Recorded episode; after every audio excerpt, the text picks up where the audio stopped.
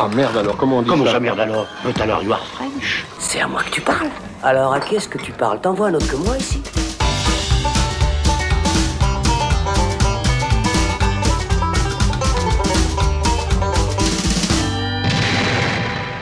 Salut, c'est Thibaut et on se retrouve dans le saloon pour parler non pas d'un mais de six films. Et oui, notre dernier épisode date un peu, alors pour rattraper le coup, on revient sur plusieurs sorties de ces dernières semaines, des films qui ont attiré notre attention sur les plateformes ou en DVD Blu-ray. Et pour parler de tout ça, je suis bien accompagné puisque j'ai à mes côtés Alexandre Caporal. Salut Alex. Ah, T'es gentil. Salut Thibaut. Écoute, on est toujours bien accompagné avec vrai. toi. Bah, Non merci. Merci beaucoup. Et alors Alex, on est très content puisque, comme on l'a déjà annoncé, euh, par chez nous en Suisse, les cinémas ont enfin rouvert. Oui. Donc on va enfin pouvoir parler à nouveau de sortie salle. Oui. Mais pas ce soir. écran. Mais pas ça. ce soir, non. non, non, c'est un faux espoir. Ce soir, on, va, on en reste encore aux sorties euh, VOD et support physique Mhm. pour l'instant. On va parler de bons films. Ah non, pas encore, pas encore. Bah, arrête, non mais à chaque fois, tu nous fais de la mauvaise pub dès le départ. Si tu penses que les gens ont envie de Ouais. continuer avec- Ouais. après ça, Vous avez lancé le podcast, et bien voilà, voilà, regrettez. c'est trop tard. Non, non, Regrettez. mais euh, per- persister. Non, non, Thibaut trouve les films bien. Voilà, on, Oui. va, Et, on va en parler. et pour maintenir l'attention, on va lancer tout de suite une petite musique de virgule, n'est-ce pas? C'est parti C'est systématiquement débile, mais c'est toujours inattendu. On attaque donc cet épisode avec un film qui aura eu les honneurs d'une sortie salle dans quelques pays, notamment aux États-Unis et aussi en Chine, mais qui malheureusement ne sortira pas dans nos cinémas. Et c'est bien dommage parce qu'on l'attendait quand même pour qu'il fasse tout péter à la réouverture des salles Et qu'on y aille bourré. et qu'on y aille bourré. Ouais. Ça m'a l'air d'être euh, une prérogative. Je veux bien sûr parler de Godzilla vs Kong, qui est donc sorti euh, le 31 mars simultanément dans les salles américaines et sur HBO Max, qui a débarqué en France en VOD le 22 avril et qui sortira peut-être dans les salles françaises euh, le 19 mai. Je Non, crois non, non, absolument non, pas. Non, Ça reste à confirmer. Ah, Non, c'est- confirmé que non. Il n'y a pas de sortie salle pour ce film, euh, Très ni bien. en France, ni en Suisse. Alors oui, en Suisse, c'était mort de- dès le départ, mais Voilà. France non plus. Bah, France non plus. Bon, bah, il faudra se, euh, se contenter de la, de. VOD. Un. VOD, donc pour les Suisses, eh bien d'un ami français qui a un compte français. Voilà. Euh, voilà. Ou d'un Pour- cousin américain, Exactement. n'est-ce pas? Euh, Le film était très attendu, déjà parce qu'il aurait dû sortir il y a plus d'un an déjà à l'origine, donc euh, il s'est- fait désirer quand même, et surtout parce qu'il s'agit du point d'orgue du Monsterverse, n'est-ce pas, mis en place par Warner et Legendary, qui est donc l'univers partagé qui avait démarré en 2014 avec Godzilla, réalisé par Gareth Edwards, un premier film qui réadaptait le fameux monstre de la Toho sous un angle plutôt sérieux. Ça avait été suivi en 2017 par Kong Skull Island, qui lui réintroduisait le gros singe, mais là dans un traitement beaucoup plus pulp, euh, voire euh, carrément gonzo, hein, je crois qu'on peut le dire. Carrément débile, ouais. Carrément débile, oui, oui, oui, je- je- j'essayais d'y mettre les formes, mais euh, Archi con. balançons les mots. Et on avait finalement eu un Godzilla 2 King of Monsters qui cherchait un peu son ton euh, entre ces deux-là et qui se paumait complètement dans son overdose de monstres. Ouais. Que je n'ai pas vu parce qu'on m'a dit de ne pas le voir. Eh oui, bah je, je me suis sacrifié pour l'équipe Oh, bah. et je te confirme que tu peux t'en passer. Mais on peut toujours compter sur toi, hein, c'est ça. hein, je quand suis même, toujours hein. là pour Ouais. les potes. Euh, et on arrive donc à ce quatrième film euh, pour lequel on est ce coup-ci allé chercher Adam Wingard, euh, à qui l'on doit euh, dernièrement euh, l'adaptation live de Death Note pour Netflix, le remake reboot de Blair Witch. Donc voilà, c'est peu engageant au départ, mais c'est Un grand auteur, quoi. mais écoute, moi je trouve au départ que c'est un mec intéressant quand même. parce qu'au tout début de sa carrière, il a fait des films pas mal. Il a fait euh, Your Next, euh, ce, slasher un petit peu méta qui était plutôt sympa. Il a fait The Guest aussi, qui était un thriller euh, assez efficace. Et donc c'est quelqu'un qui peut être compétent quand il veut. Dernièrement, il voulait pas tellement a priori, mais, mais voilà. Et donc c'est lui qu'on allait chercher pour ce film dont le titre annonce la couleur, puisqu'il raconte effectivement l'affrontement des deux titans, Kong et Godzilla. Et donc, je crois qu'on va être clair dès le départ, Alex. Euh, il faut abandonner tout espoir euh, en démarrant le film, bon d'avoir un vrai bon Hein, film qui ouais. rend hommage à ces deux figures euh, Non, du non. cinéma. Oubliez. Hein, je crois que voilà, dès, dès le début, c'est assez clair d'ailleurs qu'on est même déjà assez éloigné du premier film de Gareth Edwards parce que ça, démarre quand même sur, sur une première séquence qui rejoue un petit peu l'ouverture de Shrek où on a Oui, Kong vrai, qui se réveille, voilà, qui, qui, qui, émerge gentiment. On voit sa routine matinale finalement. Moment. Ouais. euh, c'est limite euh, si on le voit pas prendre sa douche. euh, Ou se voilà. brosser les dents, quoi. Voilà, tout, le, le tout sur une jolie balade. On le voit prendre sa douche. Non, il n'y a pas de l'eau qui lui tombe dessus ah, je sais même depuis plus, un mais, arbre. Mais, bref, vous, vous- vous prenez l'ouverture de Shrek, vous remplacez. euh, le- Et puis vraiment, il se gratte le cul. Oui, donc oui. en fait, le respect de- le- des mythes plan, du ouais. cinéma et des monstres, bah, il est là, quoi. Ben, Donc en fait, ça annonce la couleur sur le moins, c'est film. honnête dès le départ. Et c'est vrai, c'est vrai. Et donc, dès le départ, il faut accepter qu'on a affaire à un produit parfaitement con, mais contrairement à, Godzilla 2, justement, qui peut s'avérer plutôt fun. Mais ça, mais ça, il faut le mériter quand même, parce que l'argument de départ est complètement débile, euh, puisque ce concept de la Terre creuse qui était déjà annoncé dans, dans le précédent film, donc l'idée qu'au centre de la Terre se trouve un univers fantastique euh, peuplé de créatures euh, incroyables, euh, et ben là, on C'est plonge- con, mais pourquoi pas? on plonge la tête dedans, quoi. Mais il faut avouer qu'il y a quand même une mise en place assez longue avec à nouveau des personnages absolument inintéressants. Enfin, c'est le cas depuis le premier film finalement, mais ils n'ont pas appris de leurs erreurs. hein. On a toujours cette idée qu'il suffit de dire que les personnages sont des scientifiques pour euh, qui paraissent intelligents. Euh, il suffit de leur accoler une famille ou un deuil euh, quelconque pour qu'ils soient attachants. Et là, ça ne marche toujours pas. Et on a cette Et intrigue avec. euh, d'expliquer par des dialogues les choses, et puis qu'en fait, ça, ça devient un peu brouillon, incompréhensible. Puis ensuite, il y a des plot holes, on passe d'un moment à l'autre, on passe d'une temporalité à une autre. Enfin, c'est imbitable, quoi. Vraiment, moi, j'étais là, mais c'est quand qu'ils se foutent sur la gueule, les deux monstres, là? Je, Oui, parce qu'en fait, là, ils, ont besoin justement de que des personnages aillent enquêter et, et découvrent le scénario pour eux. Et on a justement tout ce passage, toute cette intrigue avec euh, le personnage de, de Millie Bobby Brown euh, qui était déjà dans le précédent film et qui revient ici et qui là euh, s'allie à un espèce de, complotiste euh, un peu foufou pour mener l'enquête. Et, tout ce passage, c'est assez insupportable. Mais tout ça, tout cet arc narratif, pour moi, c'est poubelle en fait.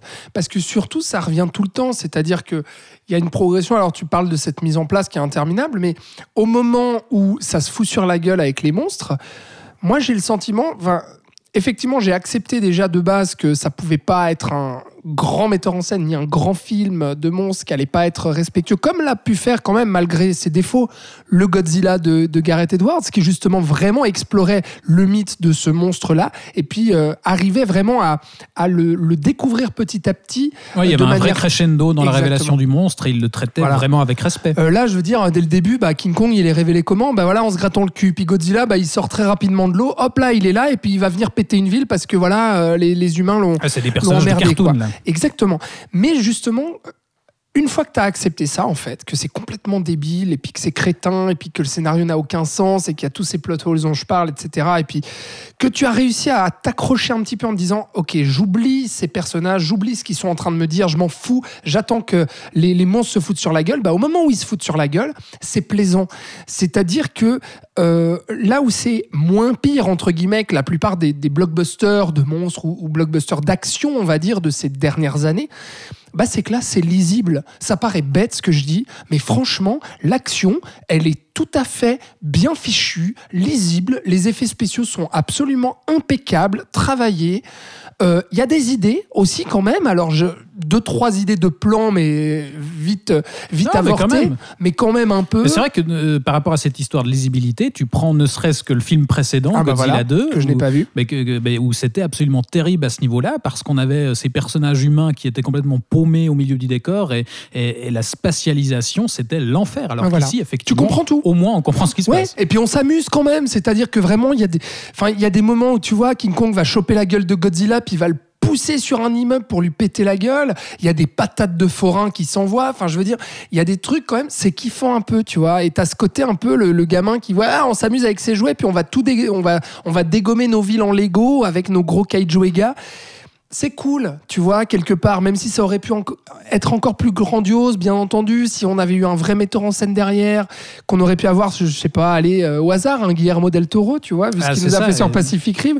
Donc, euh, pourquoi pas, on aurait pu vraiment avoir un, un- un plus grand film, on va dire, mais on se contente de ce qu'on a avec, euh, avec euh, ce à quoi on s'attendait. Par contre, bah, pour revenir sur ce que tu disais sur tout l'arc narratif avec Millie Bobby Brown, etc., bah, c'est que sans arrêt, pour essayer de rythmer le truc, mais du coup, ça casse complètement le rythme, c'est qu'au lieu de se concentrer concentrer sur ces monstres et puis de nous en ramener des monstres parce que tout ce qu'il y a sur ce truc du centre de la Terre avec le monde caché de King Kong, bah, il y a des monstres et puis là ça fait gicler le sang vert, etc. C'est, enfin, c'est cool quoi. Il y a des moments assez Oui, fun, mais un peu justement, ce, gore, ce euh, passage où ils arrivent euh, à ce centre creux de la Terre, où, Ouais, où enfin, c'est bien fait, ça. comme dans, dans le très mauvais euh, Kong Skull Island, mais on assume à nouveau une espèce d'esprit un peu plus pulp, où le- là, moi, je trouve que ça devient plus intéressant. On est moins dans la posture du, du précédent, où on essaie de traiter ça avec un, espèce de sérieux euh, très concerné. Là, au moins, le, le film, déjà, est pas très long, c'est 1h45, 50, et, et il faut se taper quand même les 40 premières minutes.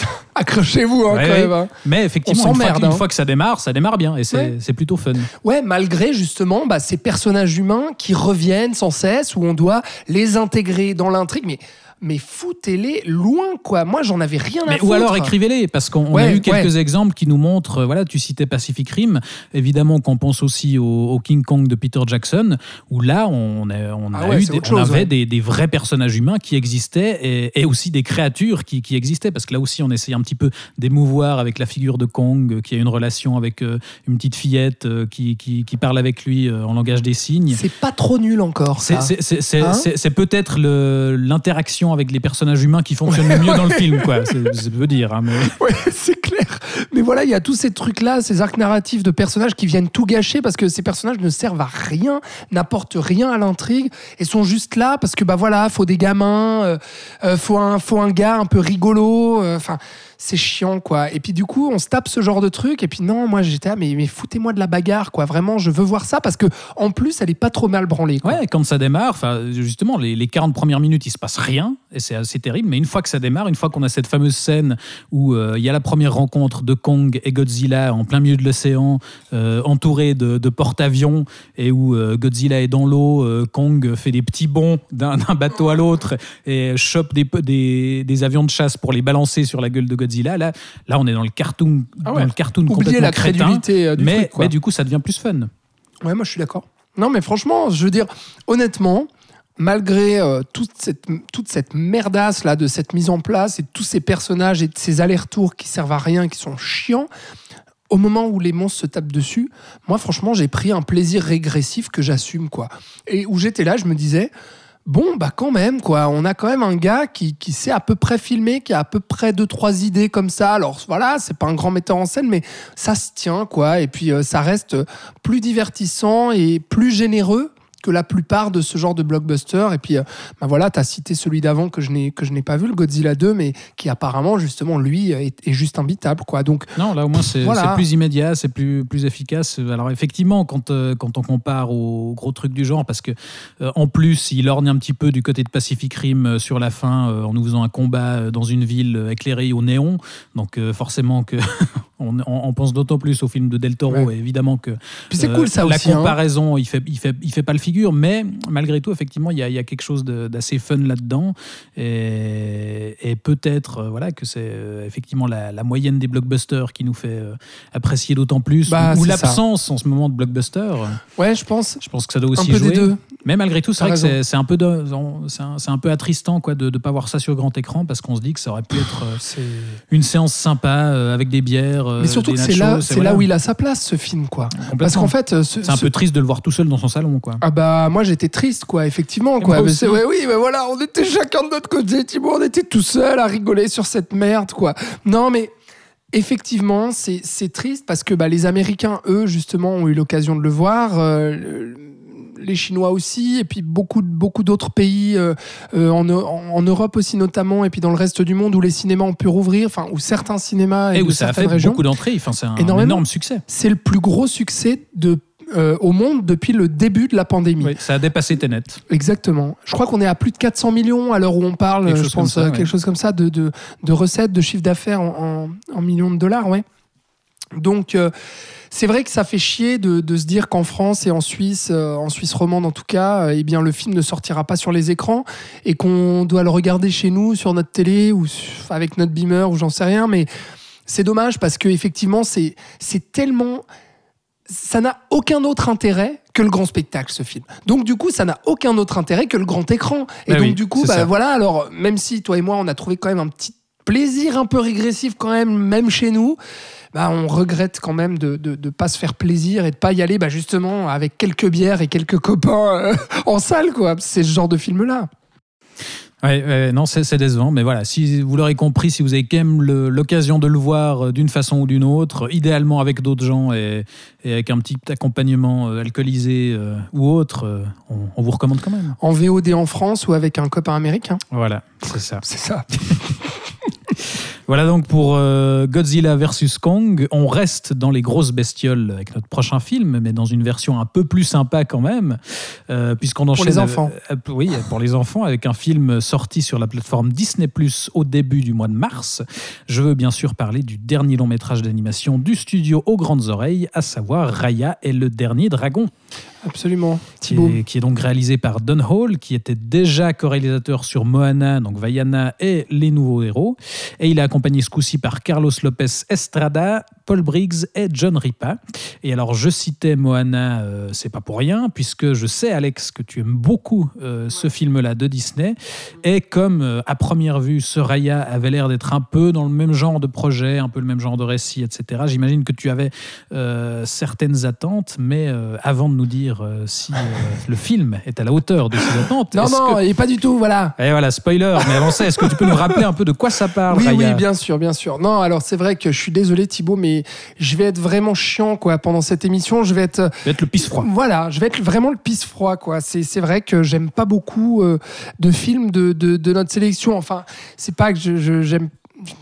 si, on peut le dire, j'aime pas beaucoup. Non, mais c'est que j'y vois un intérêt d'en discuter, effectivement, parce qu'on a sélectionné ces films, c'est pas pour rien, mais que, effectivement, il n'y a aucun de tous ces films-là qui véritablement m'enthousiasme. Voilà. Mais Parlons donc de Raya et le dernier dragon. Ça ne vaut pas 2001, quoi. Ah, bah, voilà, exactement, pas le chef-d'œuvre ici. Donc, qui est euh, sorti euh, le 5 mars dernier sur Disney Plus euh, dans le monde et notamment en Suisse en achat premium. Donc c'était à la fois dans les salles quand les salles le permettaient et puis sur Disney Plus en access premium, donc le 5 mars. ça avait été poussé en France au 15 avril sur Disney+. Puis après, ils se sont dit, eh tiens, si en fin avril, ça sort en salle, on va quand même le sortir en salle en France. Et puis finalement, ils se sont dit, bah non, en fait, on va repousser ça au 4 juin sur Disney+, aussi pour la France. Donc du coup, et puis le 4 juin, c'est la date aussi où le film sera disponible gratuitement en streaming pour les abonnés de Disney+. Voilà, un petit peu pour euh, tout ce parcours euh, là. Et puis, à noter quand même qu'en Suisse, la sortie salle est prévue le 12 mai, parce que oui, ce film va sortir en salle quand même en Suisse chez nous. Pour les gens qui ne l'auront pas encore vu bah et qui en auront encore euh, pour les familles, intérêt. Pour les familles, lors de l'ascension, Disney s'est dit, bon, on a fait quand même du fric avec euh, hein, euh, l'accès premium et tout, mais il y a forcément des familles qui vont avoir envie d'aller au cinéma, même si c'est limité à 50 personnes. Voilà un peu. En tout cas, ce film, c'est très bizarre parce que je trouve le marketing absolument euh, désastreux et j'ai l'impression en fait que Disney se fiche complètement de, de ce film et c'est dommage parce que déjà bon bah les, les, cinémas ont besoin d'un Disney comme ça pour renflouer les caisses euh, en cette période Covid. Euh, donc bah ça, ça m'embête aussi d'en dire du mal c'est vrai. Et en même temps je n'ai pas aimé donc je le dis. Mais les familles qui iront au cinéma de façon se fichent de mon avis donc voilà. Mais c'est le genre de projet en fait que j'avais envie de soutenir à la base parce que déjà, bah, j'aime Disney Animation, hein, tout simplement, et aussi parce qu'il y a une histoire originale. C'est pas du recyclage de franchise ou c'est pas une, une, une, de ces suites interminables. Pas un remake live. Voilà, exactement, comme Disney a l'habitude de faire. Donc là, c'est un projet original. Alors même si, bien entendu, ça prend euh, cet archétype bah, de la princesse qui va euh, s'émanciper euh, de ses traditions, etc., pour épouser une forme de modernité et puis affirmer son indépendance dans le monde, qui va épouser épouser un certain euh, folklore d'un pays. Donc c'est du pur Disney, hein, vraiment. ce qu'on a déjà vu dernièrement dans La Reine des Neiges, dans Moana, justement. Exactement. Donc on est dans du, dans du pur Disney, euh, avec ce côté, euh, bah, c'est cette princesse justement qui veut être moderne. Et donc là, pour le coup, on est dans une princesse guerrière avec, avec Raya. Et puis le folklore aussi de l'Asie du Sud-Est, avec des pays comme la Malaisie, la Thaïlande, le Cambodge ou les Philippines, donc que Disney n'avait pas encore exploré. Donc je me suis dit, c'est super alléchant sur le papier, mais vraiment, j'étais conquis, quoi. Euh, euh, donc, pour le pitch, quand même. euh, Oui, parce que ça fait 5 oui, minutes que je t'ai dit de- raconter l'histoire. Ben oui, Hein mais je parle quand même du contexte de Ah, la bien, sortie c'est bien, en salle raison, de ce film. Voilà. Mais donc on est dans un, dans un monde imaginaire, celui de Kumandra, il y a 500 ans en arrière, euh, où les hommes et les dragons vivaient en harmonie. Euh, puis en fait, il y a des démons qui à un moment donné sont venus euh, briser cette entente et puis qui ont changé les hommes en statues de pierre. Et du coup, on va suivre le parcours des années plus tard de Raya, qui est une jeune fille qui décide de partir à la chasse d'un dragon magique, apparemment le dernier dragon en vie, pour libérer la malédiction et sauver sa tribu. Euh, bon, honnêtement, moi je l'ai vu à la sortie euh, suisse, donc euh, le 5 mars dernier. J'ai déjà presque tout oublié de ce film, mais on va quand même essayer d'en parler. Donc c'est vrai que j'avais énormément aimé Vaiana. C'est vrai que on peut le rapprocher aussi avec le côté princesse, le côté exploration d'un certain folklore, etc. Et je vais y revenir pour dire à quel point Vaiana était euh, bien meilleur. Bon, il faut le dire que c'était d'autres cinéastes aussi derrière. Même si Don Hall était attaché au projet, mais il était assistant euh, réalisateur, on était quand même dans un projet de, de Musker et Clemens, qui sont quand même les mecs Disney 90s, quoi. La petite sirène, Hercule, euh, etc. Des cadors, ouais. Voilà. Là, c'est vrai qu'avec Don Hall et puis Carlos Lopez Là, le, Estrada. le quatuor de réalisateurs, c'est un peu des petits nouveaux. Oui, et puis je trouve que contrairement à justement Pixar qui lui donne aussi la main à de nouveaux cinéastes et puis essaye justement de, de, de, proposer des nouveautés puis d'amener du sang, du sang neuf aussi et qui réussit du côté de Pixar, je trouve, à aller chercher, même si c'est pas encore des auteurs totalement affirmés, mais en tout cas où il y a de l'idée, Ouais, c'est le même principe où les gars se font la main en co-réalisation sur d'autres films euh, en- et ils secondent des, des, Absolument. des, des- des plus vieux euh, cinéastes et après ils ont droit à leur Ouais, projet c'est ça. perso. Quoi. C'est ça. Et puis euh, bah là, honnêtement, moi, je j'y trouve pas beaucoup d'identité ni beaucoup d'idées visuelles ou de mise en scène. Déjà, alors c'est très subjectif ce que je vais dire, mais c'est ce qui participe à mon avis sur le film, c'est que je trouve l'esthétique en fait des personnages absolument dégueulasse. Euh, je trouve qu'on est dans une 3D déjà très générique et pas très soignée. J'ai l'impression d'avoir vu ça mille fois dans des films d'animation lambda euh, de studio qui essaient justement de copier Disney. Donc j'ai trouvé ça un peu bizarre. J'avais l'impression d'une produit d'un produit B en fait de Disney, alors que justement il y a une histoire originale, il y a un projet porteur, etc. Le dragon, quel look horrible ce dragon qui est censé être trop rigolo en plus pour amuser les enfants. Du trop rigolo ce Ah bah- dragon bah, qui se change être en euh, femme le et nouveau tout. euh, génie d'Aladin ou le mouchou de Mulan. Ah, euh, et c'est totalement raté. on l'orne du même côté, clairement. Ça, pour moi, c'est totalement raté. Donc déjà, il y a ce- cette esthétique-là qui me rebute un peu. Et puis dans l'histoire, honnêtement, euh, euh, comme je te dis, je l'ai, je vu euh, il y a deux mois, je ne sais même plus ce que ça raconte, tellement je trouve que ça n'arrive jamais à raconter une histoire cohérente, un tant soit peu intéressante. Ça essaye des petits messages féministes dans l'air du temps, sur la jeune fille guerrière qui s'émancipe. On a vu ça mille fois aussi chez Disney. Il y a une multiplication de personnages secondaires à foison qui, je trouve, casse complètement le rythme Ouais, et bah, aucun n'arrive à C'est c'est exister. peut-être ça le problème par rapport à Moana, parce que finalement, je trouve, on, on part un petit peu sur les mêmes bases avec euh, cette héroïne qui doit parcourir le monde et différents territoires. Pour réparer quelque pour, euh, chose. pour ré- réunifier finalement Ouais. euh, euh, le, le- le territoire qu'elle parcourt. Mais effectivement, l'avantage de Moana, c'est qu'on on avait tout du long quasiment que deux personnages, donc on pouvait les creuser.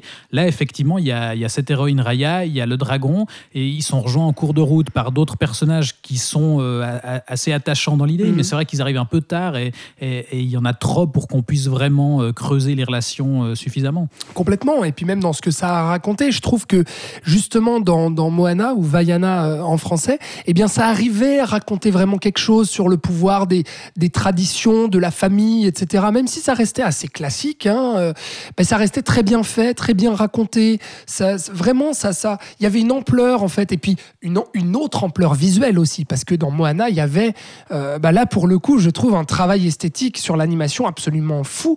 Il y avait aussi ces chansons justement très 90s, C'est cet qu'il a un univers un, truc, peu y déliré. a, comme sur euh, Zootopie, euh, non, oui, non, Zootopie et, euh, et les nouveaux héros, il n'y a aucune chanson dans, dans Raya. Ouais. Et puis je trouve que ça perd justement, enfin ce film-là, Raya, n'est absolument pas fantaisiste en fait. Il est pas fun, il est pas pulp, il est pas, il est pas excitant quoi. C'est alors qu'il y a un univers avec euh, l'Asie du Sud-Est, avec les dragons, avec tout ça, mais qui devrait péter dans tous les sens, c'est hein, assez, être timide dans, dans le fantastique et dans, dans la magie. euh, Mais ouais. et du coup dans la mise en scène aussi, puis je trouve qu'il n'y a, rien d'intéressant, il n'y a rien d'excitant, je trouve ça vraiment plat tout le long, quoi. Puis en plus de ça, il y a ce langage des Américains d'aujourd'hui, il y a des blagues sur notre réalité, il y a une déconnexion totale en fait avec son sujet et avec sa volonté d'ancrage en Asie. Là où justement, encore une fois, Vaiana arrivait réellement à s'ancrer sur, avec notamment aussi des éléments de langage, etc., sur le folklore euh, euh, qui était euh, le, le folklore des, des Hakka, enfin de, de Polynésie. Merci, Voilà. ouais, je cherchais aussi le nom. Voilà, bien joué. Donc il y avait tout ça et, et donc visuellement ça produit rien contrairement euh, encore une fois c'est vrai on le compare euh, à Vaiana donc du coup je suis je suis vraiment très très très froid sur ce sur ce Raya euh, alors que justement euh, je suis pas du tout quelqu'un qui est réticent à Ouais, tout à ce que tu Disney a pu faire euh, absolument confiant vraiment cas et puis euh, j'aime beaucoup j'aime beaucoup j'aime beaucoup Vaiana et j'aime beaucoup la Reine des Neiges aussi enfin Ouais. je veux dire je suis pas quelqu'un qui T'es pas réfractaire à Disney. je suis pas base, réfractaire à Disney Ouais. depuis ces dernières années donc je, je Ah, c'est vrai qu'il y, a- y y une petite déception, et y compris, tu, tu parlais justement de, du langage moderne, etc. Enfin, si on compare justement euh, au personnage du génie d'Aladin, il y avait aussi euh, les mêmes références postmodernes et ce jeu euh, sur l'actualité, mais ça marchait beaucoup mieux. Enfin, là, le personnage peut-être s'y prête aussi, mais euh, bah, le, génie d'Aladin était quand même incarné et entièrement inventé par Robin Williams, finalement, qui improvisait beaucoup. Là, le dragon, il est doublé par euh, qui est, qui, est, qui est pas vraiment Robin Williams ni Eddie Murphy si on va du côté de, de Mulan. Donc c'est vrai qu'il est assez vite agaçant ce personnage et, les, les clins d'œil à l'actualité et les, les- les citations postmodernes, ça devient assez vite pénible. Heureusement, ça se calme un peu dans la deuxième partie, je trouve. C'est surtout quand le, le personnage apparaît. Euh, mais, mais, mais effectivement, c'est un peu dommageable. Par contre, moi, je, je sauverais quand même. l'antagoniste Alors, l'antagoniste est intéressant. Je trouve qu'il il pousse pas assez loin l'idée euh, par rapport à ce qu'il veut raconter Donc avec. la, la demi-sœur, quoi, c'est ça euh, Ou la sœur Ouais, tout court non, non, c'est- non, c'est pas Attends, ça. merde. Non, Toi, j'ai c'est- tout oublié, quoi. C'est sa petite copine. Ah, quoi Comment ça Non, Mais enfin, non, c'est- elles sont- l'antagoniste. non, elles, sont, elles se rencontrent quand elles sont euh, enfants. Ah oui, oui, pardon, Elles c'est fraternisent, mais non, il n'y a, Oh, y a aucun lien de parenté. Ouais, donc, t'as Oh là vraiment tout là, oublié. C'est tout terrible. oublié de ce film, quoi. Non, Quelle non, mais merde. je, je, je, je, je sauverais quand même quelque chose euh, par rapport à, à la réalisation. C'est qu'effectivement, je trouve un petit peu euh, en deçà, euh, enfin un petit peu timoré au niveau du, du, fantastique et, et voilà de l'exploration de l'univers. Par contre, je trouve que techniquement, euh, ça reste euh, assez, assez, assez soigné. Il y, a, il y une très belle photo, il y, a, il y a un jeu sur les éclairages que je trouve assez intéressant, notamment tout un passage, laisse-moi finir, où euh, il se balade dans des rues de nuit, où il y a des éclairages euh, aux lampions, et il y a, il y a un jeu qui, Ouais. je trouve, est assez intéressant Ouais. là-dedans. Ça, ça reste assez bien travaillé. S'il te plaît, rappelle-toi des, des lueurs phosphorescentes de, de Vaiana. Non, mais quoi. évidemment, évidemment. je suis pas en train de dire que ça vaut Vaiana. Ouais. Je dis juste qu'il y a des choses intéressantes et qu'il y a aussi un- un- une mise en scène qui joue un petit peu sur la, vraie fausse caméra, enfin qui, essaye de recréer des effets euh, qu'on a dans un tournage en, dur, ce que faisait par exemple un Toy Story 4, mais à un point beaucoup plus poussé évidemment, mais, un jeu sur la profondeur de champ, sur les effets de flou, sur les grands angles, etc. Il y a deux, trois scènes où ils tentent des choses qui qui tentaient pas, il me semble, sur des utopies ou des nouveaux héros justement et où là, il, il pousse un petit peu loin, justement, les, un petit peu plus loin les, les possibilités de l'animation. Évidemment que ça n'atteint pas euh, ce que fait Pixar ou ce que faisait euh, euh, Musker et Clements euh, sur, sur, sur Vaiana, mais voilà, je trouve qu'il y, a- il y a deux, trois choses à Donc, tu sauver. places un peu des espoirs dans Don Hall. Non, non, non, mais ne me fais pas dire ce que je n'ai pas dit. J'essaie juste de dire que Ouais. techniquement, il y a quand même des choses Ouais, intéressantes et que ça, ça reste Ouais. un Disney mineur, évidemment, mais... euh, Ouais, ouais, dommage quoi. Mais, mais euh, et rapidement, on terminera là-dessus sur l'antagoniste quand même sur cette Oui. sur cette fille, donc la copine. tu veux en parler. donc- Ben oui, parce qu'effectivement, si j'ai un point à sauver quand même de ce film, c'est c'est ça, quoi. C'est-à-dire qu'au final, euh, l'antagoniste est relativement euh, travaillé sur ses motivations, etc., sur la volonté de réunification des peuples euh, et, et de réunion des peuples, pardon, et puis euh, sur euh, euh, comment dire. euh, le fait qu'on on tombe pas dans un manichéisme qui pourrait être propre à Disney, quoi, avec le gros méchant qui veut tout péter, etc. Et, et je trouve qu'il y a quand même un peu plus de nuances et c'est- pas bête. C'est vrai que ça, ça, justement, pour comparer encore une fois à Zootopie et aux nouveaux héros qui avaient aussi des antagonistes qui étaient censés avoir des, des motivations euh, qu'on pouvait comprendre, etc. Et où, où c'était censé être des personnages un peu, un peu plus complexes, mais où c'était assez mal écrit et voilà, ça marchait pas tellement. Là, ça, ça fonctionne peut-être un peu mieux. C'est sûr. Non, effectivement.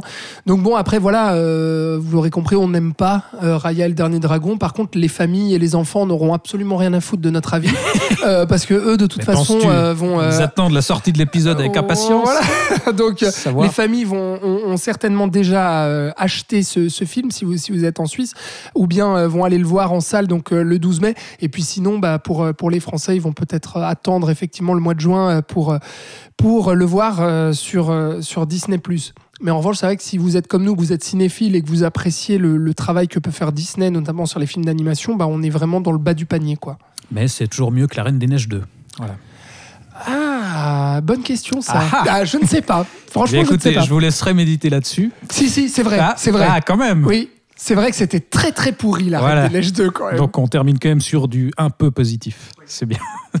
Et on va donc pouvoir enchaîner avec le film suivant, qui est un film pour le coup beaucoup moins familial, euh, puisqu'on va parler de Possessor, sorti en VOD et DVD Blu-ray début avril aussi. Euh, c'est le nouveau film de Brandon Cronenberg, fils de David, n'est-ce pas Qui signe ici son deuxième long métrage après le très poseur antiviral. Et dès le pitch, on voit ici qu'il tente toujours de marcher dans les traces de son papa, puisque euh, Possessor, pour replacer le pitch, se déroule dans un futur proche où une organisation secrète utilise une technologie neurologique pour envoyer ses agents dans le corps de n'importe quel individu, qu'ils peuvent du coup euh, posséder et forcer à commettre des assassinats, tout ça pour le compte de leurs riches clients. Et donc, euh, avec ce pitch comme ça, on pense forcément à euh, Existence de Cronenberg, bien entendu, et il y a un peu de ça. Mais tu me diras ce que tu en penses, mais je trouve que le, le film parvient quand même à, à trouver euh, vaguement Son identité. une identité propre. Mais comme tu, tu prévois ce que je veux dire, c'est pas mal. Euh, puisque l'idée du, du, du- du- du film, c'est qu'il va aller questionner justement la notion d'identité, qu'il y du a une rapport idée au dans le film. Mais oui, ah, Ah, Laisse-moi développer un peu. Après, tu viendras cracher ton venin. Il va donc travailler la notion d'identité, du rapport au corps et, justement raconter euh, un vrai trouble identitaire finalement, puisque dans le détail, on, a une héroïne qui est elle-même un agent de cette organisation secrète et qui doit pénétrer le corps d'un type pour assassiner sa belle famille. Évidemment que la mission ne va pas se dérouler comme prévu et on va assister euh, petit à petit à sa perte d'id- d'identité justement et à la confusion progressive euh, dans son rapport entre les différentes réalités, sa vie réelle et, la vie fantasmée dans le corps d'un autre autre et dès le début, ce que je trouve intéressant, c'est qu'on pose ça, puisqu'elle a une vie de famille, cette héroïne, et, on, voit, euh, on la voit juste avant qu'elle rejoigne sa famille, justement, on, on la voit répéter des phrases, en fait, exactement comme elle répète des phrases avant de, pénétrer euh, l'esprit d'un autre et, pour se fondre justement dans le personnage. Et donc, dès le départ, on suggère que même dans la vie civile, finalement, elle joue un rôle. On a aussi cette idée des, confusions de, de différentes réalités, euh, puisqu'elle aura des visions des meurtres qu'elle a commis dans sa vie réelle. Il y, a, il y a plusieurs répliques aussi qui se retrouveront à l'identique, justement, dans ces euh, rôles joués et dans la vie civile. mais donc t'as vraiment aimé ce film de merde? Mais ah, euh, direct. Et une somme peut-être quand même un peu plus positive la première fois qu'on en a parlé. Ouais, ouais, ouais. ouais. Donc cette héroïne qui perd ses repères, et voilà, il y, a- tout un jeu là-dessus que je trouve assez intéressant, avec dans la dernière partie un revirement qui va euh, explorer de manière assez intéressante, je trouve, le concept. Euh, littéralement, on aura un trouble identitaire puisqu'elle va perdre le contrôle justement sur, euh, sur ce type qu'elle va essayer de posséder. Alors évidemment, je sens que tu veux aller là-dessus. On retrouve quand même la, la posture un petit peu autorisante du film Je Sundance. vois pas de quoi tu parles. Vas-y, vas-y, lance-toi là-dessus. Oui, non, mais film de festival, t'as oublié de le dire, il a reçu le. Ou tu l'as peut-être dit, Il pardon, est- le non, Grand Prix de Gérard il- May. Oui, et il est passé Voilà. justement par Sundance au, Ah oui, au début 2020, euh, ce, qui, ce qui teinte déjà un petit Voilà. peu. Et puis en ce France, sa réputation a été faite parce qu'il a reçu le, le, euh, bah, le, le prix du jury, je crois, plus le prix du public, il me semble. Quelque un chose truc comme ça, oui. Enfin bref, en gros, il a gagné Gérard May, quoi, si on veut. C'est un peu ça, quoi. Non, mais tu voulais peut-être continuer. Non, non, mais, mais je sens que tu, tu Ah, veux. te- ok, bon, alors. Allons-y, le, le traitement, euh, la Euh, pose arty. Pff, La pose arty. Oui, bah pour moi c'est ça, c'est c'est clairement de la branlette quoi. C'est-à-dire que c'est c'est un film de, de gros poseurs qui est creux comme une coquille vide, qui envoie que de la poudre aux yeux, puis surtout qui se regarde le nombril et puis qui croit qu'il est excellent. Et en fait, ça se voit rien que dans le, le traitement en fait des effets ultra gore. Tu vois, où il y a un couteau qui va pénétrer euh, un cou, et puis ensuite il va y avoir des litres et des litres de sang qui vont gicler, et puis a on va faire ça un, un peu au ralenti. aussi. Oui, effectivement. Regarde comme je suis trash, regarde comme je comme j'embellis en fait ce, ce, ce plan de sang qui gicle, etc. Enfin, je reste tout le temps à distance en fait de ça, de cette manière de faire du cinéma. Et, même ça a tendance à m'énerver. Et, notamment déjà j'ai rattrapé pour pour cette émission bah, antivirale que je n'avais jamais vue, que j'avais trouvé déjà affreux, absolument mal raconté, puis qui en faisait euh, vraiment des caisses déjà sur ses effets aussi et très très très influencé par le cinéma de son papa, de David Cronenberg et puis sur antiviral on pensait beaucoup à Vidéodrome notamment et ici euh, bah, comme tu l'as dit on pense à Existence avec son côté futuriste, le côté possession des corps, le dédoublement de personnalité, le flou, etc. Par contre, alors, bon, il y a quand même deux, trois idées euh, visuelles sympas, et notamment avec les, effets psychédéliques dans, le dédoublement en fait de, personnalité. Il y a cette scène aussi que je trouve assez réussie sur euh, qui alterne en fait avec les deux corps allongés où on ne sait plus qui est qui, qui ressent quoi, etc pourquoi pas? Mais en fait, je vois que des idées, je ne vois aucune incarnation. Je ne vois aucune incarnation physique, je vois juste, euh, là justement, où un Existence de David Cronenberg était, comme tout le cinéma de David Cronenberg, hyper organique, tangible, où il, où il faisait quelque chose, bah, oui, effectivement, voilà, organique, comme je dis, bah, lui, Brandon, fait quelque chose de froid, de cérébral fait pour les festivals et fait pour, euh, pour brosser la critique dans le sens du poil et pour brosser euh, les étudiants en cinéma euh, dans le sens du poil. Donc très conscient en fait de, de ces effets. Et au final, sur justement mon gros problème avec le film, au-delà de, cette esthétique maniérée, je trouve que ça raconte rien en fait. Ou en tout cas, ça raconte rien de ce qu'on n'a pas déjà vu ailleurs en mieux, quoi. Tu vois? Et, pour moi, il finit aussi sur ce truc de, de, conspiration de société malfaisante. Enfin, super, quoi. Et, du coup, je, je trouve qu'aucun personnage n'existe. Pour moi, il n'y a que des, idées comme ça parce qu'il veut voilà, esthétiser le truc. Et puis, alors, je peux comprendre que ça puisse parler à certains, qui puissent se sentir happés en fait par euh, justement par cette esthétique, par cet univers qu'il essaye d'instaurer, parce que justement c'est quelqu'un qui essaye de d'instaurer ça plus que de se concentrer sur un, véritable euh, scénario prenant, etc. C'est quelqu'un qui veut faire ressentir des choses physiques. Pour moi, je reste totalement à distance. Je trouve ça je trouve ça trop maniéré pour moi. Bah, je, te rejoins sur sur le fait euh, que finalement ça, ça raconte peut-être pas autant de choses qu'il aimerait bien le euh, le faire croire. C'est-à-dire qu'il y, a plein d'idées qui sont euh, un petit peu euh, lancées sur, sur l'identité, enfin le rapport au corps, etc. Il y a, justement un, truc qui pourrait être assez intéressant dans le fait que justement c'est une femme qui se plonge dans le corps d'un homme et il pourrait travailler des, des questions très actuelles finalement. Bah, il le fait d'ailleurs. Hein. Il, le fait, oui. Avec, ce questionnement d'identité sexuelle, un plan, sur, une, sur la, la, femme qui a l'impression d'avoir une bite, voilà, voilà tout simplement. Mais, mais, mais c'est vrai que ça, ça, il le pousse pas aussi loin qu'il qui pourrait finalement le, le, développer, mais, mais, mais, je trouve que pour être du même avis que toi sur Antiviral, qui aussi est un truc qui m'a laissé euh, parfaitement froid, euh, parce que euh, mise à distance et traitement poseur, etc. Et oulala, je, je fais un film glacial et très concerné, et, et tous mes personnages sont dépressifs. voilà.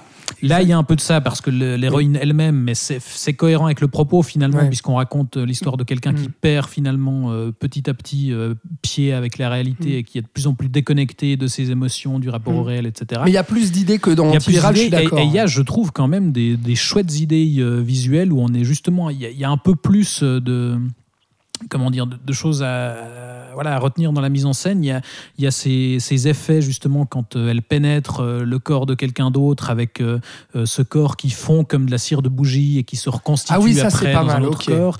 Il y, a, il y a cette, quand il illustre la lutte entre, entre les deux identités, tu as ce truc qui n'est pas foncièrement original, mais où elle met le masque de l'autre, ou lui met son masque, je ne sais plus exactement, c'est d'ailleurs l'affiche du film et, où voilà, il travaille un petit peu cette histoire de, de rôle, enfin de personnage qui incarne euh, quelqu'un d'autre. Et il y a, voilà, je trouve justement plus incarné que, que son premier film. Évidemment que, que ça n'atteint pas encore euh, les, les sommets euh, du papa, mais mais il y a, je trouve, un peu plus à se mettre sous la dent en matière de genre, avec un, chouette casting aussi, parce que l'héroïne c'est Andrea Riceborough, qui, qui est une, une, chouette actrice, je trouve. On a Sean Bean quand même, on l'a pas cité. Ah oui, c'est vrai. Dans le film. Et on revoit Jennifer Jason Lee, euh, qui, est, qui est suffisamment rare pour. Ouais, donc là aussi, le, parallèle avec Existence, bah, parce qu'elle jouait dedans, euh, Jennifer Jason Lee, enfin, voilà, il est assez évident. Mais pour revenir sur, euh, sur les idées, il y a justement une idée autour de, de cette. de, comment dire euh, de, ce, de ce questionnement d'orientation, euh, de ce questionnement d'identité sexuelle, pardon, sur euh, la pénétration. Euh, tu vois, donc chose qu'a pu faire, euh, bah, bien entendu, euh, David Cronenberg avec toutes ces questions sexuelles. C'est clair que ça a habité tout son cinéma.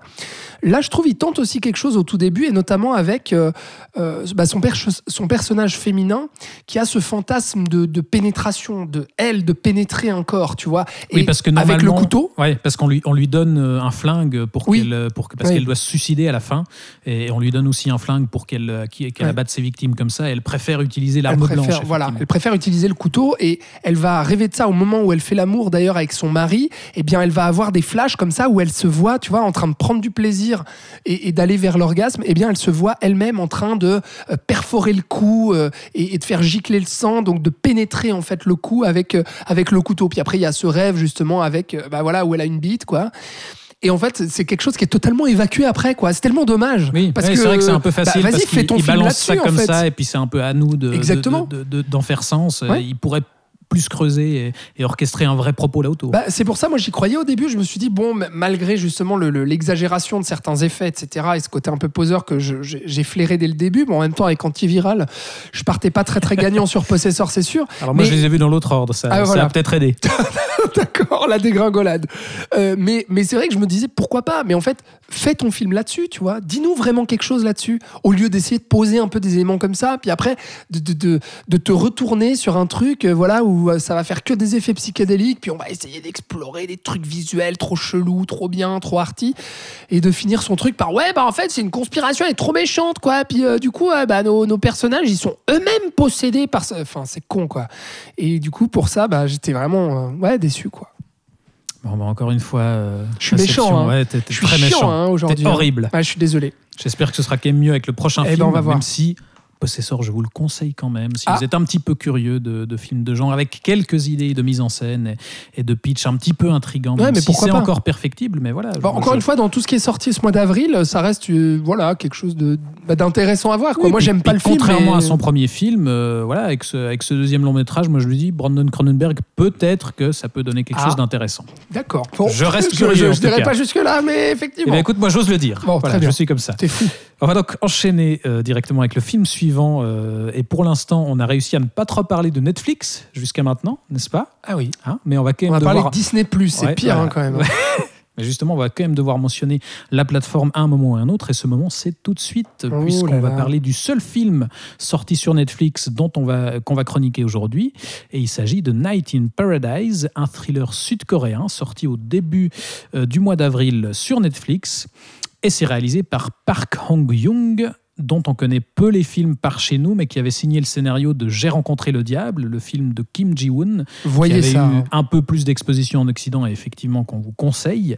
C'est et là- immense, ça, vraiment. hein. Voilà. Alors, est-ce que ce sera le cas de ce Ah Night ah in Paradise, qui est donc euh, non seulement écrit mais réalisé par euh, euh, Park Hoon-young Oula, oui, Oui, oui. Ouais, j'espère que je Bah, prononce bien. Écoute, ton accent coréen est super. mais évidemment, Bravo. il y, a, il y a de l'entraînement derrière. Et alors, du coup, Alex, comme je sais Oui. que tu adores ce film, par contre, euh, je vais de nouveau te laisser euh, nous le présenter.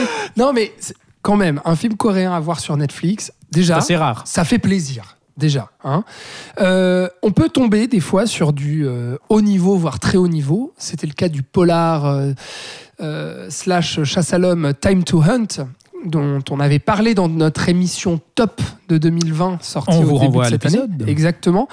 Donc on peut tomber sur le haut du panier avec ça ou sur le milieu du panier des films coréens avec ce Night in Paradise, donc par le scénariste de I Saw the Devil. Donc euh, vraiment, vraiment, je vous encourage à le voir parce que c'est un thriller pour le coup ultra radical euh, et qui est une pierre angulaire vraiment du cinéma coréen euh, récent, réalisé par Kim Ji-woon, qui est aussi l'une de ces incarnations de ce cinéma coréen qui a réussi à percer à l'étranger. Et donc Pour ce- réaliser le dernier rempart avec, avec Schwarzenegger. quand ah ben, notamment, Hein effectivement. Park Hoon-young, en revanche, donc, était le, le scénariste de ce film-là. Et puis, c'est un réalisateur qui a réalisé plusieurs films d'action ou thrillers ou drames euh, depuis 2011, qu'il a débuté sa carrière de, réalisateur. Alors, je n'ai vu aucun film, malheureusement, de, lui avant. Et ce Night in Paradise, du coup, il arrive sur Netflix parce qu'il a été présenté à la dernière Mostra de Venise et se retrouve sur cette plateforme, euh, pas vraiment mise en avant par Netflix quand même, il faut le rappeler. Moi, euh, personnellement, le lendemain de sa sortie, j'ai dû aller le chercher parce que je ne le trouvais pas du tout dans les, dans les propositions de nouveautés ou, ou ce genre de choses.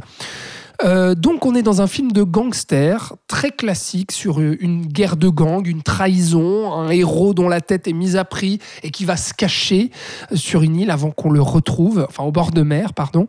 Sauf qu'ici, eh bien, il y a cette volonté de faire un film radical, ultra noir, ultra violent, qui va faire gicler l'hémoglobine. Mais là aussi, comme dans Possessor, un petit peu un film de poseur qui finit par tourner à vide et dont les effets tombent un peu à l'eau. Car ça raconte absolument rien en fait de neuf sur, sur la mafia. Euh, ça a du mal à être clair aussi, je trouve, au début dans sa mise en place euh, de ses enjeux, de ses personnages.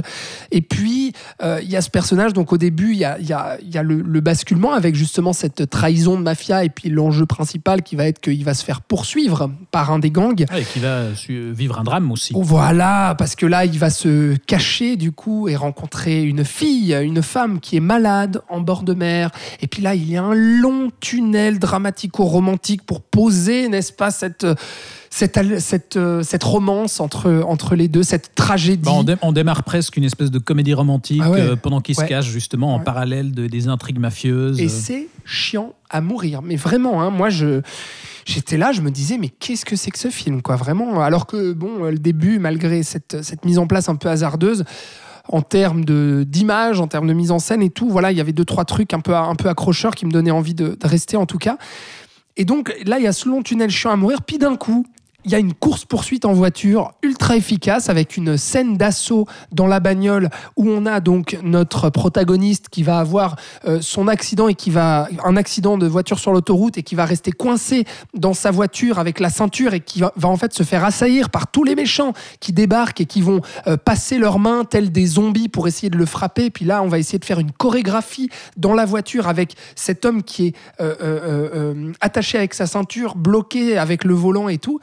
Et là, je me suis dit, ah putain, une super idée. Ouais, c'est typiquement le genre d'idée que- qu'on peut trouver justement dans, dans ces polars coréens, de- de, Absolument. de scènes d'action complètement improbables, quand ils font pas des combats au marteau, Ouais, justement, t'as ce genre de scène. Ouais.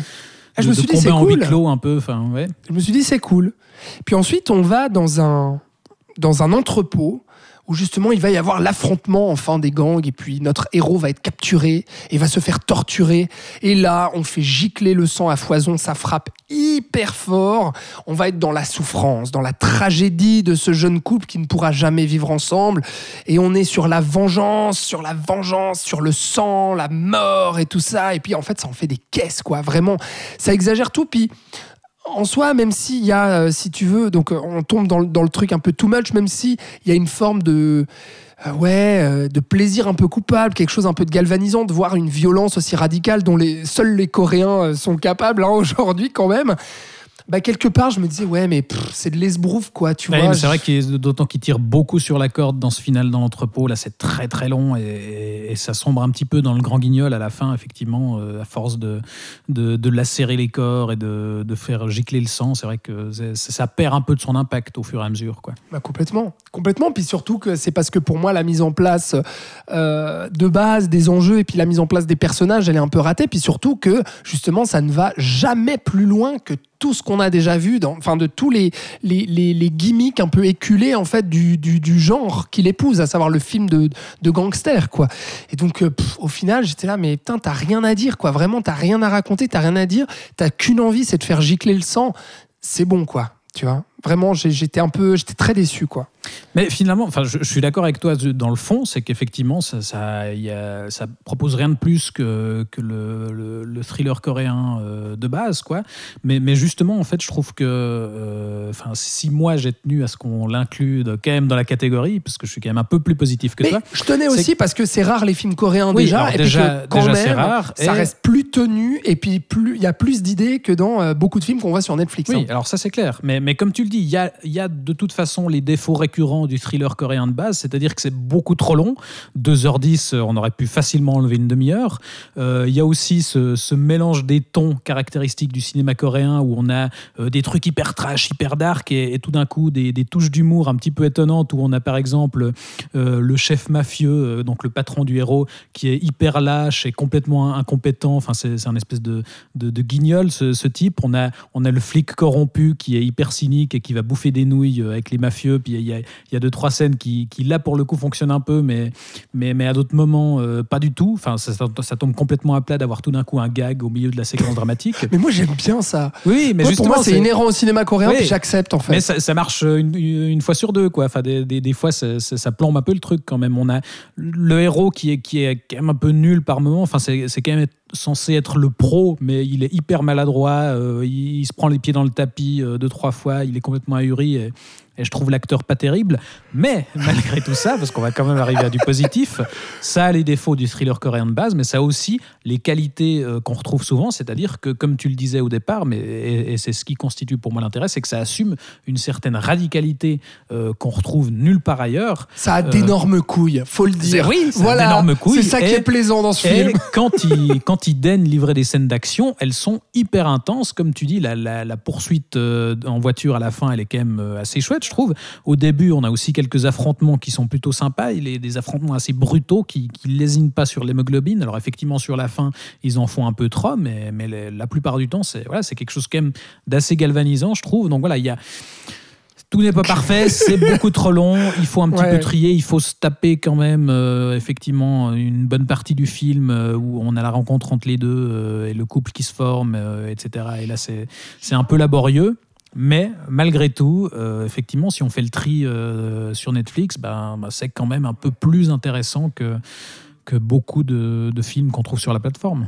Par contre, je vous parlais du panier des films, euh, des films coréens, le haut du panier, le milieu du panier. Là, on est dans le milieu, dans le haut du panier et dans le genre du film de mafieux coréen récent. Je Ah. vous conseille plutôt de vous ruer sur Sans pitié de Byun Sung Yoon, qui est autrement plus réussi, je trouve, qui est jusqu'au boutiste aussi, euh, mais bien plus intéressant et profond dans le, dans le traitement de, de ses personnages. C'est aussi vraiment du, du, ouais, du grand cinéma coréen, quoi, vraiment. Merciless, c'est ça le... Ouais, c'est ça, exactement. Que tu n'aimes pas, je crois. tu Alors, avais je- dû voir je- au ouais, NIF, ouais, au je- je me festival tapé de film. Il me Neuchâtel. semble que je m'étais endormi, mais euh, Bah peut-être voilà. que du coup j'ai loupé il faut euh, le revoir passage ça, intéressant. Thibaut. mais Non, voilà. mais c'est super, je c'est reverrai. super. Vraiment, c'est beaucoup mieux que Night in Paradise. Voilà, sans pitié. Faut Bah, noter écoute, ça. euh, de- deux recommandations pour le prix d'un. Voilà. Parce que vous voyez quand même Night in Paradise si vous avez 2h10 à, à tuer sur Netflix. Et I Saw the. Devil, voilà. Et J'ai bah, voilà. j'ai rencontré le diable. Absolument. Hein, en français. Bon. Bah, plein de films à voir, c'est formidable.